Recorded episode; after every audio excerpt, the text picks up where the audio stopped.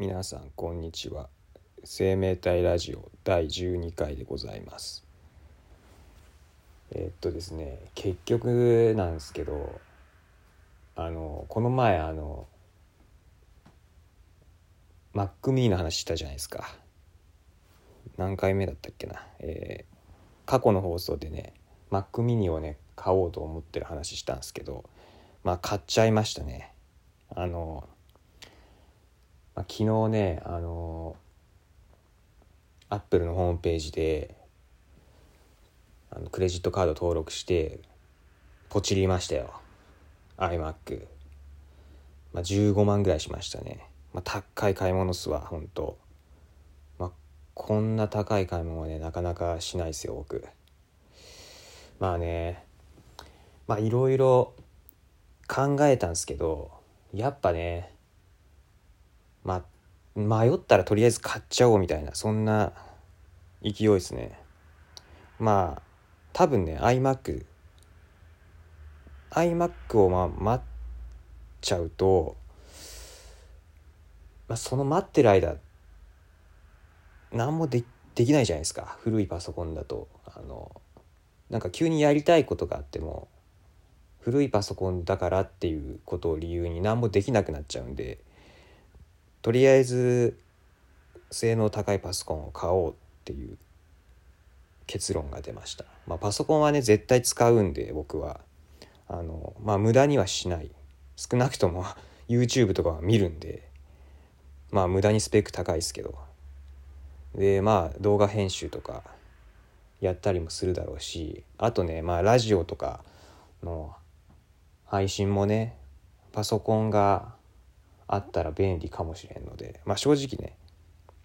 スマホだけでも完結するんですけどっていうかスマホめっちゃ便利じゃないですか。今使ってるの iPhone12 mini ってやつなんですけどなんかラジオのアップロードもほぼこれだけで完結しちゃうんですよ。あの今ねボイスメモっていうアプリで録音してんすけどであの最悪これ上書きとかできるんですよ。ななんつうんですかね。あの今収録中なんですけどちょっとなんかあの喋りたいこと間違っちゃった時に一回止めて少し元に戻せばそこを上書きできるんですよ。だからこれ収録中にちょっと簡単な編集ができるっていうことです。これ伝わるかな？ちょっとね多分ボイスメモ使ったことある人じゃちょっと分かんないと思うんだけどそういう機能があって。まあとにかく編集がねほぼいらなくてあの音声データ作れるんでいいっすよ。でこの作ったやつをあのスタンド FM さんとか、まあ、ポッドキャストに、まあ、上げていくっていうやり方取ってんですけどそれねもうパソコンいらなくてできちゃうんでいいっすよ。でまあそそれだとパソコンいらないじゃんってなっちゃうんですけどでもね、まあ、最終的にはねこのラジオもねデータとかめっちゃ増えていくと思うんでそれをねあの保管する場所としてもねやっぱパソコンっていうそのまああの拠点っすよね。何て言うんだろう、まあ、母艦的なやつ。そういうのが欲しいなと思って。まあスマホなんでねあのどうしてもそのハードディスクに当たる部分ってあのちっちゃいじゃないですか。でもねパソコンだったらあの大容量なんでねたくさん入るからね。でその時にねそのデータを入れとくパソコンってやっぱせなんかいつ壊れるかわからんパソコンだと怖いじゃないですか。なんかこの前も言った通りあの僕の今使ってる iMac あのシステム更新のたびに壊れてあのタイムマシーンからバックアップを引っ張ってくるっていうことをやってんすよ。これねさすがにちょっと使い続けるの不安なんでまあ Mac mini 買って正解だったと思いたいんですけどね。でとりあえずね Mac mini のその本体しかまだ買ってないんですよ。だからディスプレイとねあのディスプレイとあとないああのスピーカーを買わなきゃいけなくてそれまだちょっと買ってないんだけどまあそれ合わせると昨日ちょっと計算してみたら19 9万いかないぐらい。だから18万円台だったかな。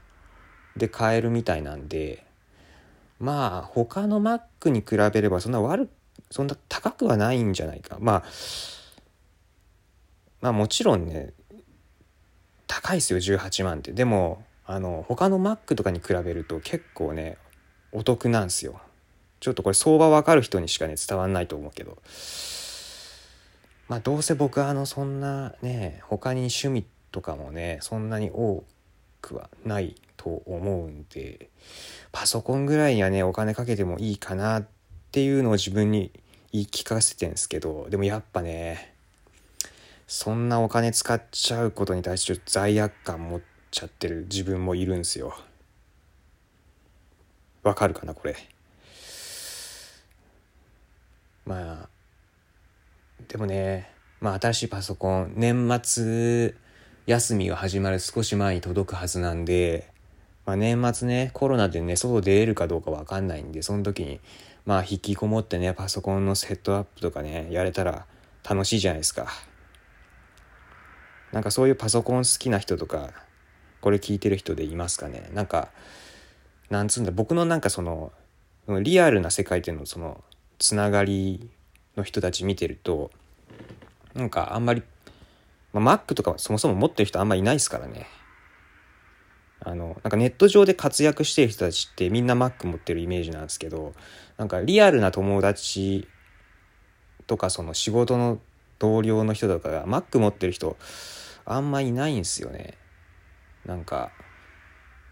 だからねちょっとね話がねあんまり合わないとこがあるんですよね。そうそう。うん。まあそれでもね僕はねあの Mac mini をねいいなと思って変えたんでまあ今んとこ後悔してないですよ。まあまだちょっと届いてないからねちょっとまあね自分の思った通りのものが届くかちょっと分かんないけどまあ楽しみっすよね。でけで今使ってるね iMac ね下取りとかには出さないことにしましたよ。あのまあ一応動くんでね。だから Mac mini が壊れた時用にまあ見る用の端末として iMac を残すことにしましたわ。まあめちゃくちゃでかいんですけどねこれ。だからちょっとどこに保管するのかっていう話はあるけどまあまあ多分いいと思いますよ。てか多分下取りとかね出してもねほとんど値がつかない。もう10年前の iMac ですからね。まあそれも何も調べてないけど。まあいいや。あとね実はね僕まだ欲しいものが他にもあってあの iPad ね欲しいんすよね。まあこれ本当に買うかどうかちょっと微妙なんですけど。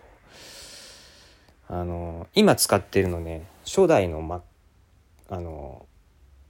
初代の iPad Air ってやつなんですけど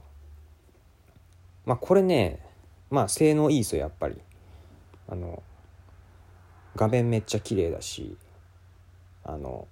まあ、ちょうどいいサイズ感なんていいんですけど、まあ、今ねそれその iPad 買い替えるメリットっていうのがあのスプリット機能って言って画面分けれるんですよ。ここれの機能を使おうと思うと新しい iPad に変えなきゃいけないんですよ。スプリット機能っていうのがその画面分けれるってことで例えばね片一方でウェブブラウジングしながらもう片一方でねあのあのノートノートっていうのはあのアプリのノートじゃなくてあの本当にその、えー、メメモ帳とかのことですよ。あのあそのメモを取りながらだウェブページを見ながらメモを取れるみたいなそういうことができるんですよ。なんかねそれがね結構いいなと思ってあの最近ねあの YouTube とかであの iPad 勉強勢とかが微妙に流行ってるんですよこれわかるかな？なんか iPad を使って勉強しようみたいな人たち結構多くてだからその今言ったスプリット機能を使ってウェブブラウジングウェブブラウジングじゃないか。なんか参考書を片一方で開いてもう片一方にその自分のメモを取るノートを開いてであのあのペンがあるんですよ。あのなんだっけ Apple Pencil。そうそう。 Apple Pencil っていうもう普通の鉛筆とかと同じようにね文字書けるんですよ。あのタイピングとかじゃなくて。だからすごい便利らしいですよ。あの iPad 勉強勢からすると。僕もね、まあ、仕事とかでねたまに勉強しなきゃいけないことあるんで実はねこの前あのなんか資格を習得したって話したじゃないですか。その時もねあの勉強用のアプリとかでね勉強してたんですよ。なんかすごくないですか？最近の。勉強 IT 事情。僕がねあのね高校生とかの頃そういうのなかったからもうなんか全然違うんですよ今。あの電車の中とかでねスマホを片手にね勉強できるとかもう時代全然変わりましたね。なんかすみませんちょっと話がだいぶグダグダですけどまあ何が言いたいかっていうと iPad は勉強に使えるから欲しいっていう話ですわ。ということで、えー、まあ、最初 Mac mini の話しようと思ったんだけどまあ、Mac、iPad の話もしちゃいましたね。えー、まあ最近欲しいものがまあ多いんですよいろいろと。なんかね僕普段物欲全然ないんですけどなんかこのね2020年のね年末にかけてね欲しいものがめちゃめちゃ。だから、まあ、iPhone も変えたっていう話もあるしあの Mac mini も買ったしでこれから iPad も欲しいしいろいろ欲しいものが多いんですよ。全部まあパソコンなんだ。インターネット関係ですけど。まあねたまにはねそういう使ってるもののね買い替えって時期は絶対来ちゃうんで。まあいいとは思うんですけど。はい。今日ちょっとまとまらない内容のないような回でしたけど。まあ一旦収録切ります。